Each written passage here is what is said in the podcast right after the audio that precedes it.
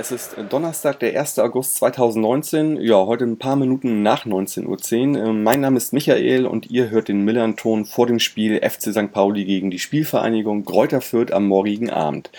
Äh, ja, das erste Heimspiel der noch äh, relativ jungen Saison und äh, aus diesem Anlass habe ich mir heute Danny eingeladen, den ihr schon aus vielen früheren VDS, NDS Millern-Ton Folgen kennt. Moin, Danny.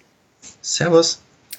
Danny, du kennst das schon. Äh, ja, wir beginnen immer mit der Vorstellungsrunde. Erzähl uns auch mal, wer du bist, äh, was du so machst und warum äh, Fürth und nicht der erste FC Nürnberg.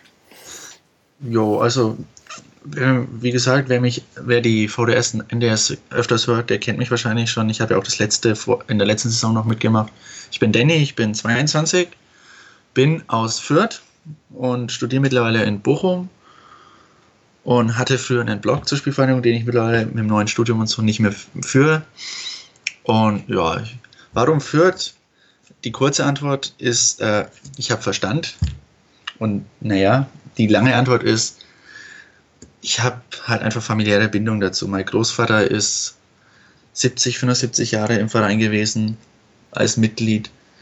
Und mein Vater ist mittlerweile 30, 40 Jahre bestimmt Mitglied und hat früher in den Jugendmannschaften dort gespielt. Und schon als kleines Kind, also es gibt Babyfotos von mir, wo ich mit meinen, wo mein Vater als Musiker die alte Stadionhymne eingespielt hat und dann auf dem Rasen präsentiert hat und ich bin mit eingelaufen und ich hatte keine andere Wahl. ja, verstehe. Okay. Nun hast du ja gesagt, dass du äh, in Bochum studierst. Äh, wie machst du das denn? Also bist du oft, oft bei Heimspielen dabei, eher bei Auswärtsspielen? Hast du noch eine Dauerkarte? Lohnt sich das? Mm, ich bin tatsächlich mittlerweile, oder zumindest letzte Saison bei mir auswärts als Heimspiel gewesen, was einfach daran lag, dass viele Spiele im Westen waren. Also ich war nicht in Köln, aber ich war bei allen anderen Spielen im Westen, in Paderborn, in Bochum, in Duisburg, in Bielefeld. Jetzt habe ich ja leider das Pech, dass die alle entweder auf- oder abgestiegen sind, außer der VfL und die Arminia. Und weiß ich noch nicht genau, wie das die nächste Saison wird. Mein Glück ist allerdings auf der anderen Seite, dass mit Union Berlin ein Auswärtsspiel wegfällt, das relativ schwer zu erreichen war. Und die meisten Auswärtsspiele sind ja eher so im Nordwesten, Südwesten. Mit Osnabrück kommt zum Beispiel ein ziemlich nahes Auswärtsspiel äh, dazu. Ähm, Karlsruhe, Stuttgart, Wien, Wiesbaden sind auch sehr leicht zu erreichen. Und von daher denke ich mal, dass ich auch dieses Jahr wieder mehr Auswärts- als Heimspiele machen werde. Ich bin aber, ich versuche zu jedem Heimspiel, das ich erreichen kann, wirklich zu gehen. Das ist natürlich auch immer eine Frage, weil von Bochum nach Fürth sind die Zugfahrkarten immer recht teuer. Aber zum Beispiel aktuell in der Saison habe ich auch beim ersten Heimspiel gegen Aue, weil es sind ja Semesterferien und gerade wenn ich frei habe, versuche ich die meisten Spiele mitzumachen. Mhm.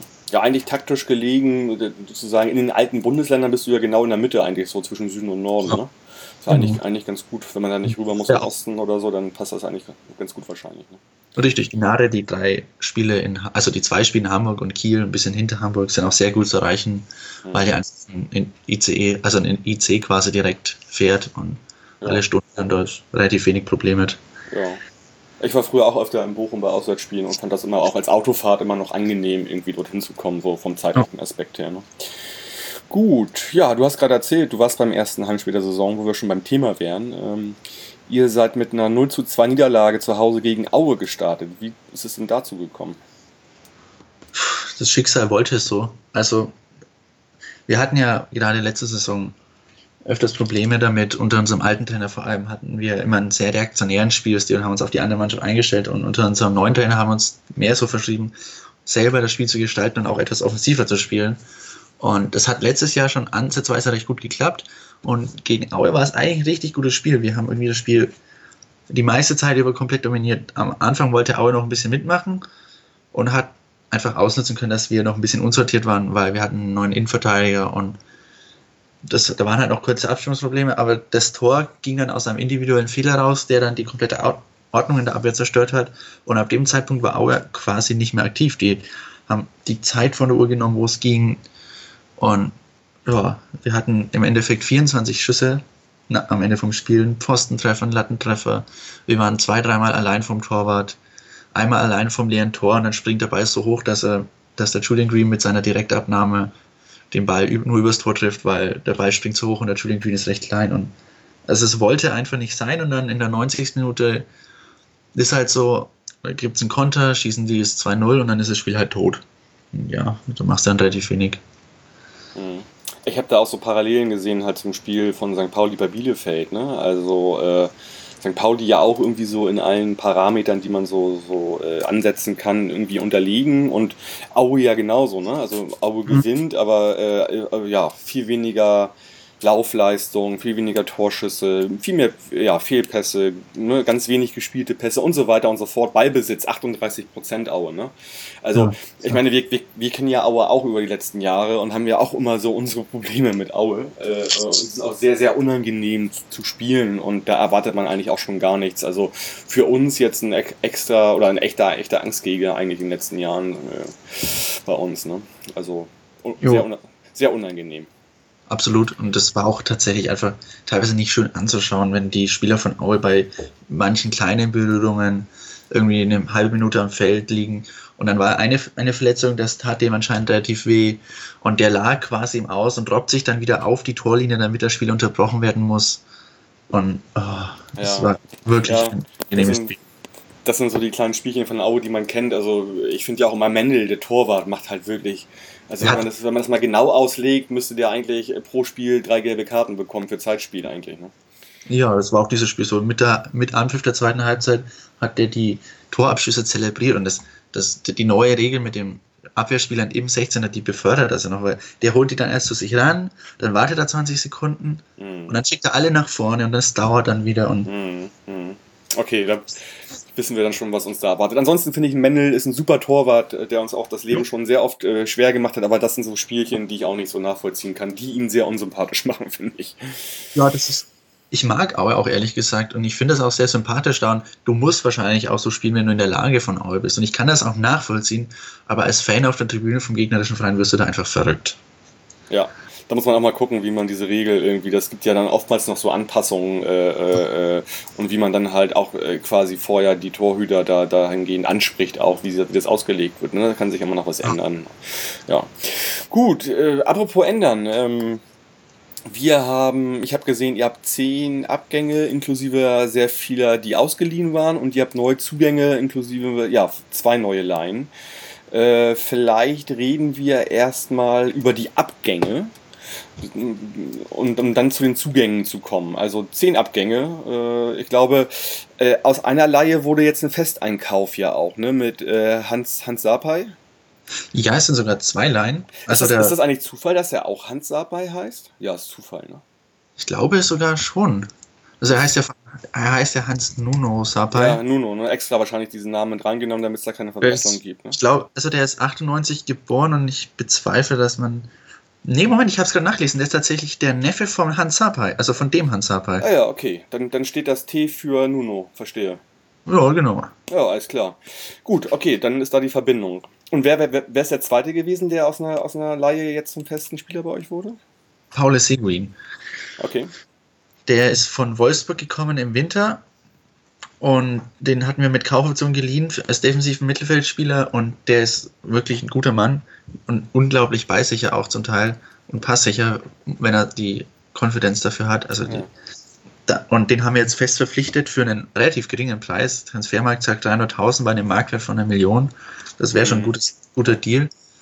Ja. Und ja, das ist die zweite Festverpflichtung. Das ist auch insofern kein neuer Spieler, aber ein sehr wichtiger Spieler, dass wir den haben halten können, weil der wirklich ziemlich viel Stabilität auch ausstrahlt. Okay, jetzt sind wir auch schon bei den Neuzugängen. Lass uns erstmal zu den Neuzugängen kommen und dann vielleicht zu den Abgängen. Sag doch nochmal so, vielleicht deine Top 3 Neuzugänge, wer da jetzt wichtig ist, weil einige von denen haben ja auch schon gegen Auge gespielt, ne? Jo, also das ist relativ einfach sogar.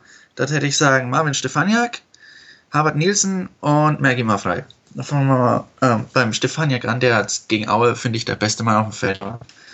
Der, den kennt man ja auch schon in der zweiten Liga. Mhm. Der hat ja vor ein paar Jahren bei Dresden für große Furore gesorgt und war dann zeitlang echt gefragt in der Bundesliga und hat dort aber nie den Durchbruch geschafft und hat auch eine Laie zu einem komischen Verein irgendwo östlich von Fürth, nördlich von Überstadt gehabt. Und mhm. Aber es war auch nur ein halbes Jahr und da konnte er sich nicht so ganz äh, festbeißen. Und jetzt ist er halt bei uns zwei Jahre geliehen plus Kaufoption.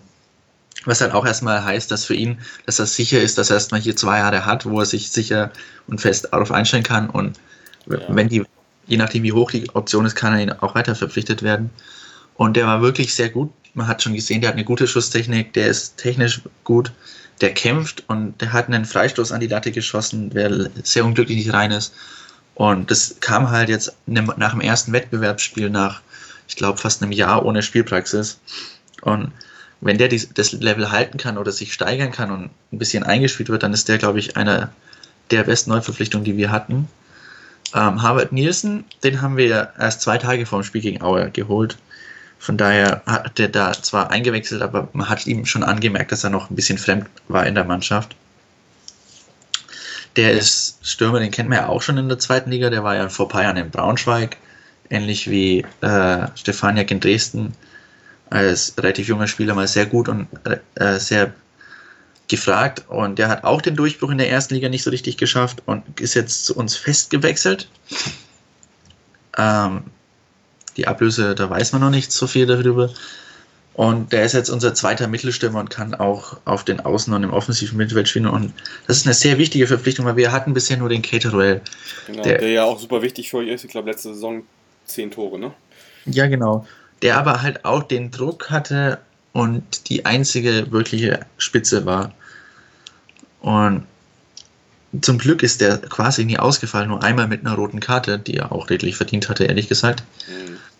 Ähm, aber wir hatten einfach keine zweite Option wirklich und haben jetzt endlich eine zweite Option. Und was man bei Cater auch sehr gemerkt hat, ist, dass er in der ersten, in der Hinrunde letztes Jahr einen guten Vorteil hatte, weil wir die Spiele nicht gekannt haben.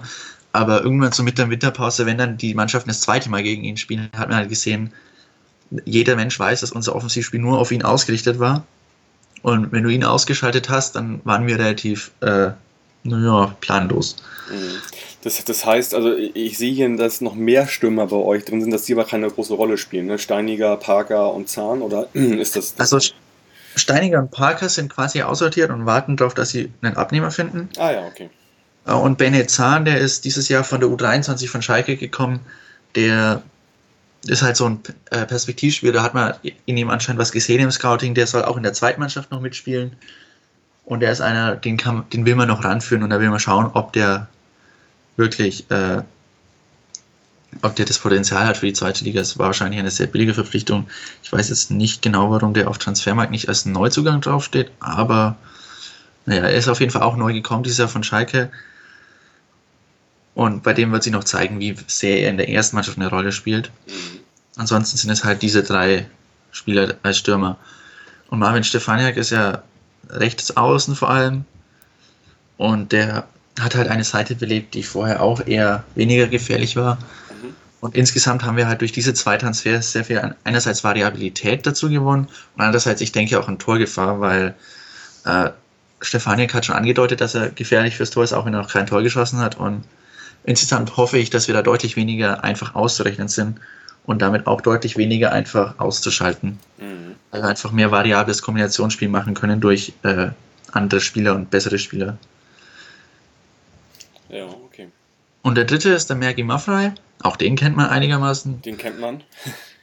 Der war ja auch kurze Zeit bei einem Verein, den ihr nicht so toll findet. Ja, der hier um die Ecke ist, genau. Ja, genau, den finden wir aber auch nicht so toll, haben ja auch noch so eine Geschichte mit denen. Mhm. Da sind wir uns relativ einig, dass wir diese kurze Geschichte aus dem seinem Lebenslauf auch streichen. Bleiben wir mal bei Ingolstadt, ne? Da ist er ganz hergekommen zuletzt. Ja, das Willen ist ja auch nicht besser. Für dich nicht. Nee, bleiben wir mal bei, wo war der? Ich glaube, irgendwo in Griechenland war er kurz. Ah, ja. Ich meine, ja genau, Ares Saloniki. Ähm, ja, aber der ist halt, der war ja auch schon vor fünf Jahren bei uns und ist mit mhm. uns aufgestiegen und in der ersten Liga gewesen. Und der ist halt ein Spieler, der ist einerseits, der, der ist ein wirklich guter Verteidiger auch und hat ja auch Stamm, also die, die erste Elf gespielt gegen Aue.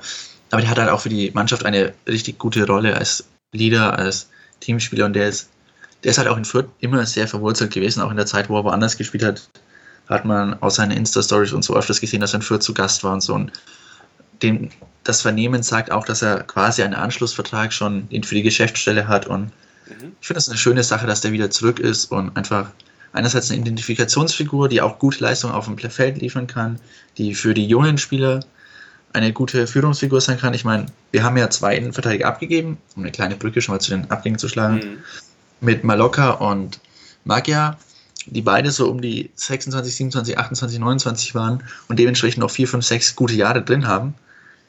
Und die sich aber beide irgendwie auch ein bisschen verändern wollten und haben dann halt jetzt mit Maggie Maffer einen, der den sehr jungen Paul Jeckel und Maxi Bauer, die 21 und 19 sind, auch Erfahrung und Tipps geben kann und halt eine, ein besseres Bindeglied zur Jugend ist als zwei Spieler, die definitiv mhm in ihrer vollster Zeit sind und unbedingt spielen wollen und weniger das Augenmerk auf Jugendentwicklung legen können. Ja, wahrscheinlich ein kluger, kluger, äh, kluger Schachzug und muss natürlich auch dazu sagen, zusammen mit Marco Caligiuri irgendwie eine sehr, oder wenn nicht sogar die erfahrenste Innenverteidigung der Liga. Ob sie beste ist, kann ich nicht genau sagen, auf jeden Fall die erfahrenste. Ne? Caligiuri, Kapitän bei euch 35 und Mavrei 33, die da... So jetzt auch erstmal gesetzt sind, wo dann aber, wie gesagt, ja, was du gerade sagtest, auch Jeckel und, und Bauer dann wahrscheinlich so als Backup fungieren. Ne? Ja, genau. Jekyll ist einer, dem traue ich auch zu, innerhalb dieser Saison schon an einer der beiden vorbeizukommen. Der ist, das, also wir haben ja mit Jekyll, Seguin und Stefaniak ein Wolfsburger Dreieck. Die sind alle drei aus Wolfsburg zu uns gekommen und der ist wirklich auch sehr gut. Der braucht halt noch ein bisschen Routine und Abgeklärtheit und ich denke auch genau dafür ist halt auch so ein erfahrenes Duo aus Maffrey und äh, Caligiuri wichtig, die halt 100 Bundesligaspiele haben und zig 100 Zweitligaspiele und was weiß ich noch alles die denen halt dann auch die Tricks zeigen können, die man vom Trainer eher nicht kriegt und die man auch in der taktischen Ausbildung nicht kriegt. Mhm. Und ich denke, das ist durchaus eine gute Konstellation bei uns. Ja. Gut. Kommen wir nochmal zu den Abgängen. Äh, vielleicht, also jetzt, wir haben jetzt die drei äh, Zugänge, die dir am besten gefallen haben, sozusagen. Nenn mir doch mal den Spieler von, bei den Abgängen, der, der, wo du, wo du auch eine Träne verdrückst, dass der weg ist. Da mache ich mich bei den Mitfans wahrscheinlich weniger beliebt, aber ich denke derzeit David Atanga. Äh, wir haben ja vor allem, äh, wir haben zwei Innenverteidiger, drei Innenverteidiger losgekriegt quasi und mit David Atanga und Fabi Rese auch zwei Außenspieler. Und bei uns in der, in der Fanbasis war eher Fabian Drese relativ beliebt, weil er halt ein sehr kampf, kampfbereiter Spieler war, der sehr viele Meter gegangen ist, aber relativ ineffektiv war und wir haben halt auch David Atanga an Kiel verloren, die dem Vernehmen nach das fünffache Gehalt ihm zahlen, das wir ihm hätten zahlen wollen. Oha, okay. Und das war halt ein Spieler, der ist halt, ich meine, man kennt das ja aus Deutschland, das sind immer sehr taktisch gut ausgebildete Spieler, robuste Spieler, die sich weniger dadurch durch individuelle äh, Klasse auszeichnen als durch gute Taktik, gute Teamarbeit, guten Kampf. Und ich fand den äh, David Atanga sehr gut, weil der war eben so ein Spieler, der individuelle Klasse ausgestrahlt hat, der sich relativ einfach an im 1 gegen 1 hat durchsetzen können und eine unglaubliche Geschwindigkeit hatte. Und so einer, irgendwie fehlt uns der dieses Jahr auch noch. Und der, dem sein Abgang, der, den finde ich gar nicht so cool, während ich beim Fabi Rese sage, solche kampfbetonten Mentalitätslaufspieler, die findest du gerade in Deutschland sehr, sehr viele. Und das ist nicht so schmerzhaft, dass wir den nicht los haben, äh, nicht mehr haben. Vor allem, weil wir mit Marvin Stefaniak ja einen von der Qualität her deutlich besseren auf der gleichen Position haben. Okay. Ich glaube, das reicht auch zu den Abgängen wahrscheinlich. Äh, wie gesagt, ihr habt viel Abgänge einmal durchgetauscht, also. Ähm ja, aber wir haben vor allem, vor allem haben wir tatsächlich äh, so ehemalige Jugendspieler mit äh, Lukas, also da Benedikt Kirsch und Lukas Gugenig waren ein paar Jahre da, die haben nie so wirklich den Durchbruch geschafft. Mhm. Maloka und Makia waren die Innenverteidiger, die ich angesprochen habe. Hm. Sapai und Seguin sind ja wieder zurückgekommen. Atanga und Drese waren Laien, die, wo wir fest verpflichten wollten, was uns nicht gelungen ist bisher. Also bei Fabian Drese hoffen wir noch. Und Yosuke Ideguchi war, ja, der hatte einen Kreuzbandriss in seiner Leihzeit bei uns und das äh, ja, schwierig, ne? Leeds wollte zu viel Geld als Kaufoption. Mhm. Ansonsten haben wir vor tatsächlich fünf Leihspieler ähm, abgegeben, abgegeben ja. und haben den Kader, denke ich, also die wichtigsten Positionen haben wir gut zusammengehalten. Ne? Von daher gibt es, denke ich, gar nicht so viele wichtige Abgänge. Ja. Zu einem Neuzugang muss ich nochmal was fragen. Robin Kehr, der hat bei St. Pauli bis zur U15 gespielt und ist jetzt äh, aus der U19 von Dortmund gekommen, glaube ich. Spielt der eine Rolle bei euch irgendwie oder ist das eher so, hm, muss ich jetzt mal ran, ran wird jetzt quasi rangeführt an die, an die zweite Liga? Ähm, ich denke aktuell, also er hat letzte Woche bei der U23 gespielt und da auch getroffen. Ich denke, man wird ihn wohl erstmal die ersten paar Wochen in der zweiten Mannschaft spielen und dann langsam an die erste ranführen. Mhm. Mhm. Ich traue dem Jungen aber durchaus zu und man hat ihm auch mit der Nummer 7 eine Rücknummer gegeben, wo ich jetzt sage, okay, das mhm. ist keine Nummer, die man einem gibt, der, wo man nur schaut, was macht er irgendwann mal. Nee, ja klar, ich meine, die 7 ist ja auch äh, legendär und sagen umwoben. Ne? Also genau. Und ich denke, der ist mit 19, tut man dem auch gut, weil der hat ja bisher um 19 gespielt und tut man dem auch gut in der Regionalliga mal ein bisschen an die Kampfhärte des, äh, des erste Mannschaft Fußballs zu gewöhnen. Und ich denke, dass der irgendwann durchaus diese Saison schon auch den Schritt auf die Bank oder in die Rotation zur ersten Mannschaft schaffen könnte. Mhm. Okay, werden wir weiter beobachten. Ähm, ich möchte nochmal zu eurem Trainer kommen. Ähm, der auch ja, ein, ein, bisschen länger da ist als, als unser neuer Trainer äh, Jos Luhukai, aber auch so äh, relativ, ja, äh, erst eingestiegen ist im Frühjahr, ne? also das ist im, naja, im Februar gekommen. Was macht der denn so anders, der Stefan Leitl, im Gegensatz zu Damir Buric? Ähm, Im Grunde hat er einen komplett anderen Ansatz ans Spiel ranzugehen, weil der Buric, habe ich ja vorhin schon ange, angeschnitten, ist ein Trainer, der ist, den hatten wir geholt, als wir aus, nach vier Spielen vier Niederlagen hatten. Und der ist einer, der eher defensiv und eher die Defensive stärkt und dann schaut, wie sind die anderen drauf. Dann lässt man die anderen das Spiel machen und kontert sich durch quasi und kreiert diese ominösen Umschaltsituationen im modernen Fußball. Und es war halt eine sehr defensive Spielart, Spiel und, Spielart und Weise. Und das die vor allem darauf baute, dass man die Defensive stabil hält. Und das hat am Ende nicht mehr geklappt, deswegen hat man sich auch getrennt. Das äh, habe ich auch schon hier ein, zweimal dargelegt. Und der Stefan Leitl ist ein Trainer, der will offensiven eigenen Fußball spielen und der will dem Spiel quasi seinen Stempel aufdrücken. Und der spielt auch unter anderem mit Pressing und Gegenpressing und mit viel offensiven Kombinationen. Der stellt auch offensiv auf, wie auch zum Beispiel gegen Aue. Und ich persönlich finde das eine, eine viel, viel schönere Art, an den Fußball ranzugehen. Man will das Spiel gewinnen und nicht verhindern, es zu verlieren quasi. Und es ja. wird sich zeigen, wie erfolgreich man mit dieser Mannschaft in der, in der zweiten Liga sein kann, weil es ja leider eine doch sehr kampfbetonte äh, Liga ist. Ähm, aber ich persönlich denke und hoffe, dass das durchaus einige Erfolge zeigen kann, wenn man die Neuzugänge jetzt einigermaßen integriert und eine Torgefahr wieder ausstrahlen kann, die uns letztes Jahr da doch, wie gesagt, abhanden gekommen ist. Mhm. Dass dieses Konzept durchaus erfolgreich sein kann, hat man auch schon in der letzten Rückrunde gesehen, wo man zum Beispiel beim HSV, äh, Entschuldigung, muss ich ihn schon wieder erwähnen, das Spiel quasi dominiert hat gegen den großen HSV beim HSV und dann das Spiel erst dann gekippt ist, als Julian Green eine gelb-rote Karte bekommen hatte und der HSV dann eine Über Überzahl hatte. Und auch sonst war das oft, man hat gesehen, dass man sich aus Situationen spielerisch auch befreien will und Sachen kreieren will. Und ich persönlich denke und hoffe, dass ich, dass man zumindest ein bisschen mehr Freude daran hat, unser, unser Spiel zu sehen, als in, den, in der letzten Saison unter Damir Budic. Mhm. Ja, ich höre da so ein bisschen Parallelen raus auch äh, zu Luhukai, der ja auch äh, ja jedenfalls äh, mit der Aussage angetreten ist, wesentlich äh, äh, offensiver und und ein äh, bisschen mehr mit, mit Feuerwerk zu spielen. Momentan ist es, glaube ich, noch so eine Findungsphase, Konsolidierungsphase vielleicht und so ein bisschen so ein paar Steinchen umdrehen und gucken, was da noch geht. Also auf jeden Fall spielt er schon mal bei uns jetzt auf jeden Fall so mit diversen Nachwuchsspielern, Jugend oder, oder, oder jungen Spielern, die jetzt glaube ich, bei Kautschinski nicht so auf dem Zettel gewesen wäre, spielt er so ein bisschen, ja, also die nimmt er rein, hat man ja auch gesehen, Conte hat das Tor gemacht und so weiter. Hört sich ähnlich an, finde ich, und äh, könnte auch dafür sprechen, dass das morgen ein sehr interessantes, unterhaltsames Spiel werden könnte.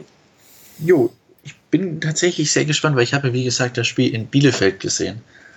Also die äh, bei Auswärtsfahrern und auch mir verhasste Montagabendspielzeit ist ja leider eine sehr gute Spielzeit, um die Spiele einfach mal anzuschauen. Ja, stimmt. Ähm, und mich hat das Spiel, wie auch dich, sehr an Aue erinnert und ich bin sehr gespannt drauf, ob St. Pauli daheim dann auch so passiv agieren wird wie gegen Bielefeld. Mhm. Weil ihr hattet ja auch fünf eigene Schüsse nur. Mhm. Das war ja nicht ja. mehr Schüsse ins Tor. Und ich bin gespannt, ob das auch so wird. Und zweitens, ob wir dann auch tatsächlich das Spiel auswärts dann so machen können oder ob St. Pauli, wie du gesagt hast, unter Lukai dann den Heimfans im Heimauftakt dann vielleicht doch was bieten will auch und nicht einfach nur den Punkt mitnehmen. Also vieles, vieles spricht dafür, äh, dass das eher so ein, ein sehr offensives Ding von St. Pauli wird. Nach dieser Pressekonferenz am Wochenende, wo die Spieler erstmal rund gemacht hat, dann kann das Bielefeld-Spiel, was fast erfolgreich bestritten worden ist, und äh, er auch immer wieder erwähnt, dass äh, die, die Fans da sind. Man merkt, dass das jetzt äh, irgendwie auch in den nächsten Wochen eine Einheit werden kann. Ich habe das Gefühl, der will die morgen sofort auf, auf seine Seite bringen mit seiner Spielweise, die er da äh, äh, in die Mannschaft bringt. Deswegen glaube ich, wird das nicht sehr defensiv sein morgen. Also das würde, das würde irgendwie nicht passen, glaube ich. Würde irgendwie nicht passen. Und ich glaube auch, er ist in der Lage, halt von Spiel zu Spiel zu variieren in der taktischen mhm. Aufstellung tatsächlich. Muss, muss er auch, weil du kannst Du kannst natürlich versuchen, auch bei, gegen, in jedes Spiel so reinzugehen, also, dass du selbst dominant bist, aber dann kann es ja halt auch passieren, dass du hoch verlierst, theoretisch. Ähm, ich würde mich sehr freuen, wenn St. Pauli offensiv spielt, weil das, wenn zwei Mannschaften offensiv spielen und denken, dann spricht das meistens für ein sehr schönes Spiel. Das ist dann immer sehr interessant anzuschauen. Das sind dann immer die Spiele, die, wo sich einige Taktikfans ein bisschen die Haare raufen, wo aber einfach mal was abgeht. Und mhm. das freut mich immer sehr, auch auf der Tribüne, und ich verliere auch lieber 3-5 als 0-2 in so einem mhm. Spiel. Aue. Ja. Ja. Also ich bin auch schon richtig voller Vorfreude. Ich war die ganze Sommerpause äh, eher äh, verhalten. Äh, so, die Vorfreude kam gar nicht so auf. Aber nach dem Spiel in Bielefeld bin ich jetzt wirklich groß und bin ich wirklich gespannt, was das morgen Abend für ein Spiel wird. Also bin ich wirklich, also freue ich mich drauf tatsächlich. Ähm, ja, wo wir schon beim Spiel sind. Äh, du wirst ja in Hamburg sein. Ähm, wie wirst du anreisen? Wie reisen die organisierten Fans an? Wie viele Karten sind weg? Weißt du da was irgendwie? Jo, also ich fahre mit dem ICE über Hannover von hier aus. Mhm. Äh, die organisierten Fans fahren wahrscheinlich wie immer einfach mit dem Bus. Ähm, und ansonsten, es sind tatsächlich sind jetzt für St. Pauli-Fans geringe Zahlen 400 Auswärtskarten verkauft worden. Ah ja. Das ist einfach wahrscheinlich damit zu begründen, dass gerade dieses Wochenende beginnt in Bayern die Sommerferienzeit. Und es ist halt ein Spiel Freitagabend um 20.30 Uhr. Ne? Okay. Ich meine, ja. bis jetzt sind die Spiele in Hamburg immer so die Spiele gewesen, wo die Familien auch mal auswärts fahren, wo man sagt, wir machen Familienurlaub in Hamburg einen Wochenendsausflug. Da fahren wir Samstag früh hin, schauen das Spiel an und sind am Sonntag in der Stadt unterwegs und fahren dann heim. Mhm. Das ist natürlich ein bisschen schwieriger, wenn das Spiel Freitagabends ist. Mhm. Das spricht und, ja fast dafür, dass dann irgendwie dann der Auswärtsblock auch verkleinert wird und eigentlich ja. müssten dann ja auch noch mehr Karten für St. Pauli äh, erhältlich sein. Hatte ich jetzt nichts von gelesen, aber müsste ja so sein, meines Erachtens. Ne? Interessant, weil ich habe nämlich tatsächlich, das war ja letztes Jahr schon so, dass unser Gästeblock halbiert wurde, weil ich denke, das ist auch ein bisschen das Verschulden von zum dritten Mal dem HSV, dass äh, es halt zwei Auswärtsspiele im Norden in, in Hamburg gibt.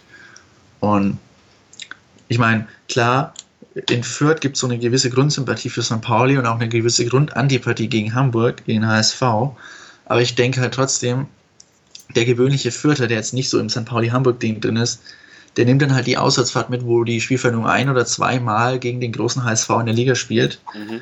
Werden wir halt jedes Jahr eigentlich auf euch treffen, weil St. Pauli führt die Zweitligadinos aktuell. Richtig, Somit genau. Also ihr ja, glaube ich, 31 Saisons, ne? Und ah. jetzt auch schon neun in Folge wieder. Also, genau, ähm, Bochum gibt es dann noch, die aktuell Zweitligadinos sind, die haben aktuell zehn in Folge. Mhm. mhm. Ja, aber ja es, es, ist auch verständlich natürlich, wenn man sagt, okay, der HSV ist da irgendwie und wenn ich da einen Sieg mitnehme, ist er natürlich irgendwie auf Lebenszeit gesehen dann der spektakulärere wahrscheinlich. Ne? Ja, genau, und vor allem, weil man auch davon ausgeht, dass man nicht so oft gegen den HSV spielt. Ja, naja, klar. Und äh, wie, das sind halt alles so Faktoren und trotzdem ist ein bisschen wenig ist schon, wenn wir die letzten Jahre öfters mal mit 1000 Fans nach Hamburg gefahren sind, aber Mai machst ja auch nichts. Ja die Sache mit dem Auswärtsblock ist interessant, weil ich hatte, nachdem wir letztes Jahr schon halbiert waren, das war so ein Spiel Ende Dezember, wo wir auch nur 600 Fans, glaube ich, dabei hatten. Mhm. Und da war der Gästeblock ja halbiert. Und weil das so war letztes Mal, hatte ich dieses Jahr schon eine Mail ans Ticketing bei uns geschrieben und gefragt, ob das dieses Jahr auch so ist. Weil mich ärgert das immer ein bisschen, wenn der Gästeblock so halbiert ist, weil dann kann ich weniger sehen, weil ich dann immer mich nicht taktisch weg von den Fahnen stellen kann. okay. Und das ist das, die Aussage war durchaus, dass der Gästeblock auch dieses Jahr wieder halbiert wird. Deswegen überrascht mich ein bisschen, dass bei euch keine neuen Tageskarten verkauft sind. Ich weiß allerdings nicht, wie euer Tageskartenverkauf bei Vorverkaufsstadt war, ob das vielleicht da schon klar war. Also normalerweise, ich weiß nicht, ich lese ja immer eigentlich relativ viel um den Verein, auch die offiziellen Nachrichten und so weiter. Und äh, das, also heute habe ich ne, noch nicht gelesen, aber bis gestern Abend habe ich davon nichts gehört. Also, aber vielleicht ist es auch, ist auch, ist es auch an mir vorbeigegangen. Äh, wir werden das sicherlich äh, morgen auf, äh, auf Twitter als Reaktion bekommen. Äh, da sind ja unsere Hörer immer ganz, ganz toll und dann auch Feedback zu geben, wenn irgendwas nicht ganz klar ist oder vielleicht sogar falsch besprochen worden ist. Jo, und vor allem, wir werden es, wenn wir, jeder, der im Stadion ist, wird ja sehen, wie dann der, der Gästeblock aussieht und ob das dann, ob dann im Block daneben Klar. Ob leer ist, ob das braune Fans sind, oh, das ist eine schlechte Umschreibung, ob es braun-weiße Fans sind oder ob es weiß-grüne Fans sind. Ja, ja ich äh, von meiner Warte aus, da habe immer eine sehr gute Sicht äh, schräg rüber auf den Gästeblock. Ich werde es dann auf jeden Fall sehen. Schauen wir mal, was das wird. Ich glaube, ja, wir hatten beide schon gesagt, so wir, wir könnten uns vorstellen, dass das sehr offensiv wird. Äh, willst du noch mal willst du noch einen Tipp abgeben für morgen oder hast du, hast du ein Wunschergebnis? Was, was wünschst du dir? Mm, ich wünsche mir den aus. Also ich habe ich hatte noch nie ein Millantor und ich fahre seit Jahren jedes Mal hoch und habe noch nie gewonnen. Ja, wir haben eine ganz gute Serie zu Hause gegen euch. Aber das ist generell so. Also ihr habt eine gute Serie zu Hause gegen uns mhm. und andersrum haben wir eine gute Serie zu Hause gegen euch. Also die, die, die, die jeweiligen Heimmannschaften gewinnen eigentlich momentan in den letzten Jahren immer, immer ihre Spiele. Ne? Ja, genau. Das eine Auswärtsspiel, was wir vor ein paar Jahren mal bei euch gewonnen haben mit 1 und da war ich natürlich gerade nicht da. Ja, siehst du. Also von daher, nachdem ich da bin, gehe ich mal von aus, ihr gewinnt.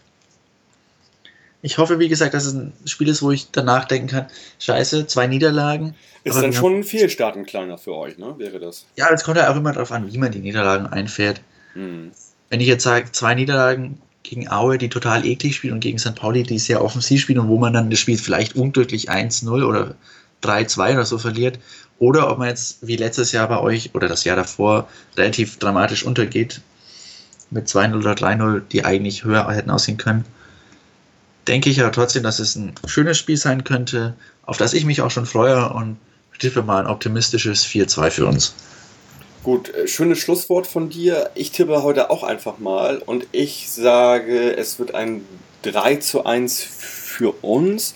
Ich hoffe, dass wir da den Wind vom Montag mitnehmen und dass wir einfach mal einen guten Start hinlegen und ein bisschen Ruhe in den Verein kommt und jeder auch sieht, dass mit dem äh, bestehenden Spielermaterial äh, dann auch gut zu arbeiten und erfolgreich zu arbeiten ist. Das würde ich mir wünschen und äh, ja. Insofern, äh, Danny, vielen Dank für deine Zeit. Ich wünsche dir erstmal eine gute Reise, gute Abreise Samstag. Äh, hab einen guten Aufenthalt und äh, ja, vielen Dank für deine Zeit heute Abend. Sehr gerne. Und bis dann. Wir hören uns dann in der nächsten Woche und quatschen ja. über das Spiel dann danach. Und ja, den Hörerinnen wünsche ich ein äh, angenehmes Spiel morgen Abend, äh, 20.30 Uhr, super Fußballzeit, Freitagabend. Das Wetter wird auch mitspielen, es sind Turbo-Jugendtage auf dem Kiez, kommt zum Spiel, geht danach weiter, geht raus. Ich glaube, es wird echt nett. Also, bleibt gesund und macht's gut, wir hören uns demnächst. Ciao, ciao. Servus.